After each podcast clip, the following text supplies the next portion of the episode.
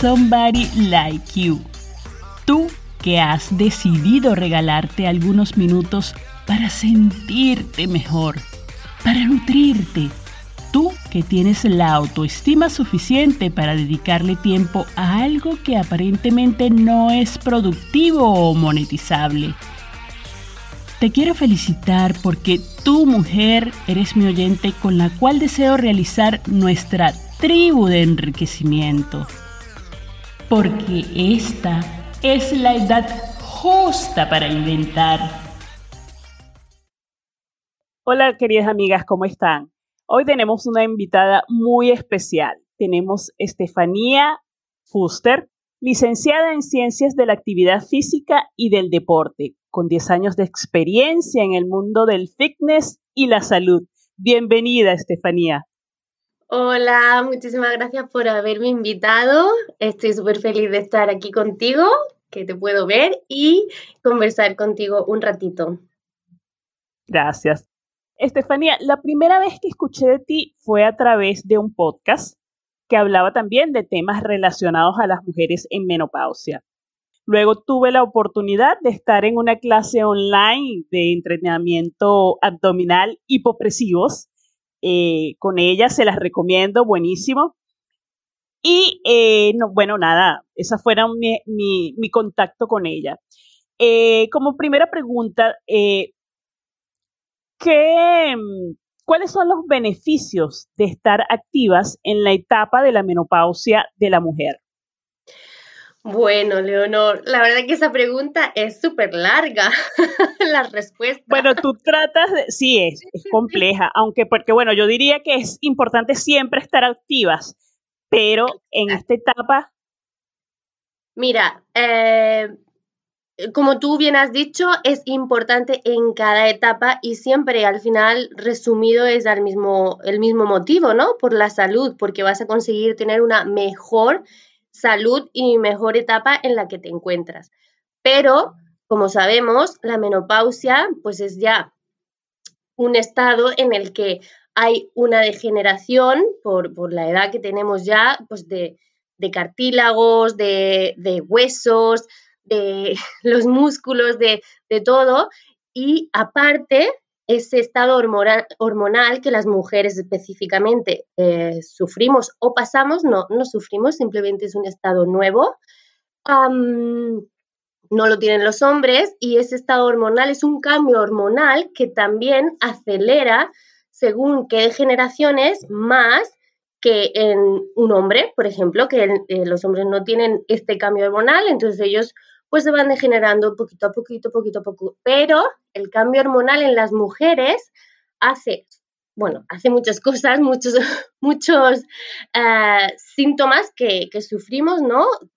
Los típicos sofocos, pero bueno, a nivel salud e interno, lo que más afecta hormonalmente que es nuevo es la degeneración de los huesos. Por eso hay tantas mujeres con, con osteoporosis y no tantos hombres y por eso es en esta etapa, porque hay una hormona que es el estrógeno, que es el que sabemos que tenemos las mujeres en mayor medida cuando tenemos el periodo, que es protectora de los huesos y esta la perdemos en gran medida. Entonces, por esto los huesos se degeneran tanto, ¿vale? Pero a nivel general sería por la funcionalidad también, para poder conseguir ser autónoma muchísimo, muchísimos más años y sobre todo hay muchas mujeres que nunca han entrenado y por eso piensan que ya se acabó, ¿no? Eh, efectivamente, mm, mm, esa disminución de los estrógenos, como tú bien nos explicaste, bueno, conlleva a la, a la osteosporosis. ¿Cómo combatirla? Con entrenamiento de fuerza y, si puede ser, de impacto. Impacto no es que te pegues con alguien, aunque bueno, también es un impacto, pero los huesos son eh, mecanosensibles. Esto significa que cuanto más eh, movimiento ejerces, más impacto ejerces sobre el hueso, este se va regenerando mejor y más. Entonces, eh, el problema que tenemos con el entrenamiento de impacto, que serían como saltos, ¿no? Para que nos hagamos una idea práctica, saltar a la comba, por ejemplo, es eh, un salto osteogénico que genera hueso o saltar a un cajón o esto pasa que es contraproducente con la artrosis y muchas veces artrosis tenemos y osteoporosis también. Por esto, el impacto hay que hacerlo en según qué personas que no tengan artrosis. Y en la edad de la menopausia, muchísimas personas pues ya tenemos una degeneración, ¿no? Entonces, por eso el entrenamiento de fuerza es el más seguro, porque el entrenamiento de fuerza lo puede y debe hacer todo el mundo. Y no hay esa contraindicación. Es más, con el entrenamiento de fuerza mejoras también la artrosis. Y también hace esta tensión mecánica a los huesos, que es lo que hace que los huesos se vayan regenerando mejor. Porque aquí sí que quiero que dar un apunte del hueso, que pensamos que es una estructura que está hecha y ya, que se rompe y se suelda, pero ya está. El hueso está en continuo renovación. Tiene unos bichitos dentro que van rompiendo y otros que van regenerando. Cuando esto está en equilibrio, está perfecto. Y si siente estas tensiones, otro bichito hace regenerar más, porque dice, oye, que aquí nos están metiendo caña, tenemos que hacernos fuertes, ¿vale?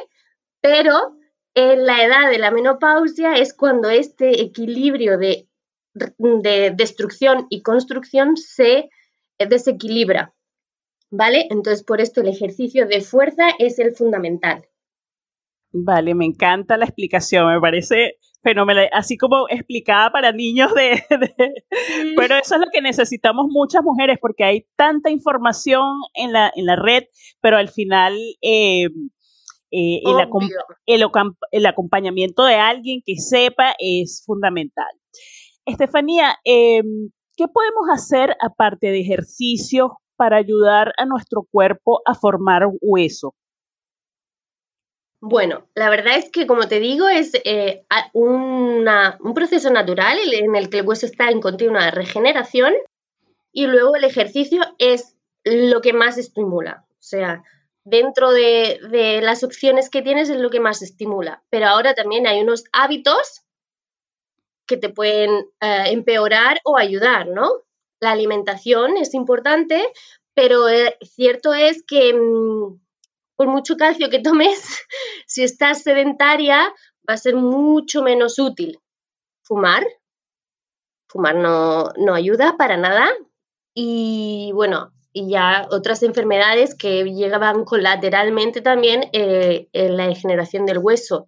Pero sobre todo es una buena alimentación, estar activa y entrenar fuerza. Otra cosa es el entrenamiento en el agua. No sé si en Italia pasa, pero en España, en concreto, aquí en Australia, donde yo vivo, no pasa tanto, yo no lo veo tanto. El entrenamiento de fuerza está muy integrado en las personas mayores porque saben la importancia de él aquí en Australia. En España, muchísimas mujeres empiezan a hacer ejercicio por su osteoporosis, porque su médico le ha dicho, tienes osteoporosis, tienes que moverte. Y se van al agua, al aquagym, a nadar, etcétera, pensando que están haciendo un súper bien. Y realmente es muy bueno para muchísimos aspectos de tu cuerpo empezar a hacer ejercicio en el agua, pero para el hueso no. Porque como hemos dicho, el hueso necesita tensiones, necesita presiones, necesita y en el agua es todo lo opuesto, tenemos menos presión que, fuera del agua. Entonces, eh, en vez de ayudar a los huesos, estamos dejándoles en un estado con menos presión. Por tanto, el agua tampoco sería una solución para tus huesos. ¿Te gusta hacer aquagym? Hazlo, pero también haz entrenamiento fuera. Wow, qué, valiosa esa información. Eh, Estefanía, una mujer que como yo ha sido toda la vida sedentaria, luego llega la menopausia y, y, sucede eso que, estamos diciendo hasta ahora, la, la disminución de la masa ósea, etc. ¿Qué tipo de actividad física recomiendas? Voy a decirlo muchas veces. Vamos a ver. En el entrenamiento de fuerza hay un amplio espectro. Nosotros pensamos en entrenamiento de fuerza y el, la el típico personaje en el gimnasio levantando lo máximo que puede, casi bruto, ¿no? Ahí, ¿no?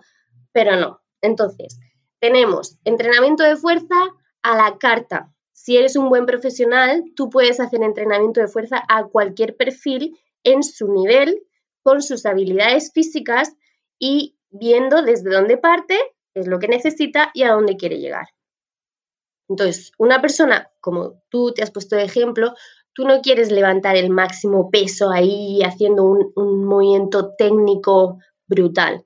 Tú lo que quieres es cuidar tu cuerpo. Entonces, lo que tenemos que empezar es a levantar cargas progresivamente, que tú seas capaz de levantar progresivamente y haciendo los movimientos que tú sabes controlar y poquito a poco aprendiendo nuevos, porque eso te va a ayudar muchísimo a tu cerebro, a tu coordinación y a tu funcionalidad futura. Muchísimas gracias. Leyendo en un blog que entre otras cosas se lo recomiendo, donde escribe Estefanía, les voy a dejar entre otras cosas en la descripción en el podcast, ella tiene un artículo muy interesante que se llama Sudar no quema grasa. Háblanos un poco de ese mito del sudor y sobre todo las cosas que hay que evitar. Confieso que yo he sido una de las personas que me he puesto la faja, la, famosa faja para sudar. Sí, ya, eh, tú y muchísima gente todavía. Es algo que nosotros los profesionales pensamos que es algo antiguo, pero vas a los gimnasios, a todos sitios, incluso mis propios clientes, que yo ya los tengo un poco educados, ¿no? Cuando sudan más es como algo subconsciente, ¿no? De decir, qué bien, cuánto he quemado hoy, ¿no? Y quizás hasta yo también, ¿no? Pero el sudor es un proceso para regular tu temperatura corporal. Y lo que sale de tu piel es agua. Te estás deshidratando cuando sudas mucho. Y cuando nos deshidratamos, en vez de ser bueno, realmente es lo contrario, porque vamos a tener más riesgo de lesiones durante el ejercicio. Si tú estás haciendo corriendo en la máquina o no sé, algo que te está haciendo sudar mucho usando unos músculos, esos músculos van a necesitar estar bien hidratado en tu cuerpo y entonces ahí es donde empieza el riesgo de lesión. Lo que sale por tu cuerpo es agua y es una regulación de temperatura empiezas a tener mucho calor y tu cuerpo saca agua para regular esta temperatura. Porque en ese eh, artículo creo que lo digo, el cuerpo siempre busca su equilibrio. Entonces es un tema de equilibrio y no tiene nada que ver con la grasa. ¿Qué pasa? Obviamente, si tú estás haciendo un ejercicio que te está ah, generando este esfuerzo, seguramente eh, colateralmente estás en el proceso de perder grasa, de quemar grasa, de, consumir grasa, seguramente o no, depende de una cosa que ahora te voy a decir. Pero está relacionado por esto, porque cuando hacemos un ejercicio muy intenso en el que sudas, pues igualmente a las, a, a las seis semanas estás más delgada, ¿no? Pero porque has estado haciendo ejercicio y quemando grasa. ¿Qué pasa? Que son cosas diferentes, relacionadas y puede que esté pasando una cosa y la otra no o al revés, ¿vale? Entonces, si estás quemando grasa, pues eh, lo verás en tu cuerpo, ¿no? al cabo del tiempo, ¿no? Pero también puede ser que estés quemando grasa y luego no pierdas grasa, porque si tú quemas grasa y luego la repones comiendo, pues eh, no, no sé si me explico. No estás logrando nada. Sí, sí, sí, claro. Entonces, por un lado está sudar. Sudar, pues puede estar relacionado o que esté pasando a la misma vez que quemar grasa o no, porque puedes estar quemando otras cosas que en tu cuerpo hay como método, como método de energía que, que son más rápidas. Al final, la combustión de la grasa es el proceso que tiene el cuerpo para obtener energía más costoso y más lento. Entonces el cuerpo siempre va a tirar del azúcar que has comido esta mañana, ¿no? Del glucógeno, luego de la glucosa que comiste, luego del glucógeno, que es el almacén de azúcar, y al final, cuando ya no le queda ninguno de estos tipos de energía, entonces se va la grasa. Esto es muy general, porque la grasa en realidad puede estar quemándose aunque tengas azúcar y aunque tengas glucógeno. Estos son como caminos que tiene el cuerpo y va a tirar más de uno o de otro, pero siempre están todos como funcionando un poco, ¿vale? Porque eso es un otro mito que existe, ¿no? Hasta dentro de 20 minutos yo no empiezo a quemar grasa, dicen mucha gente. No sé si tú lo has escuchado alguna vez. Sí, y lo he aplicado inclusive creyendo fielmente en eso. Sí, no, no y sí, porque no es que antes no estuvieras quemando grasa, pero es cierto que a lo mejor a los 20 minutos ya has consumido todas estas reservas que te he dicho que tenemos de azúcar, entonces quizás sí que va a tirar más de grasa, pero antes no significa que no estabas quemándola también. Son como, como tres botellitas, ¿no? Te voy a poner tres porque son las tres más importantes. Eh, si necesitas un esfuerzo muy rápido mm, corriendo, va a tirar de otra cosa que no es la grasa si estás caminando tranquilamente, pues igual estás consumiendo grasa desde el principio, pero es tan poca que tú no te vas a dar cuenta. Buenísimo, buenísimo. que es un poco complejo a la vez que, bueno, cuando lo entiendes, pues ya está, lo entiendes, ¿no? Claro, absolutamente. Ya para finalizar, danos las últimas recomendaciones en general y por supuesto, dónde te podemos seguir en las redes sociales. Vale. Bueno, pues te voy a decir dónde me puedes seguir. Yo sobre todo donde más activa soy es en Instagram, intento dar consejos, información, etcétera, y mi cuenta se llama Steph, Estefanía, con E al principio, barra baja, fit, de fitness, Steph Fit. Luego el blog que has dicho que lees, que me ha hecho mucha ilusión, muchísimas gracias, es en un periódico eh, de Murcia, de España, que se llama La Opinión y se llama mi blog eh, Tu entrenadora nómada. Bueno, porque yo mm, viajo un poco por el mundo, vivo por todas partes, entonces pues me pareció que era un buen título. Y ahí pues hablo con más detalle de muchas cositas, como tú bien has dicho. Y pues eh, te diría entrenamiento de fuerza, pero como eso ya lo he dicho mucho, eh, te diría que fuerais eh, críticas y críticos con lo que veis en las redes, porque ahora mismo es el espejo, es la pantalla donde buscamos de todo. Y bueno, pues ahí hay profesionales bien formados y competentes y personas que aprovechan el tirón de los seguidores y ya está. Entonces, ese sería mi consejo. Genial, muchísimas gracias. De nada te invito a suscribirte a la lista de correo electrónico en el enlace de la descripción del podcast. Al hacerlo, recibirás un ebook con 100 conceptos para entender mejor la menopausia.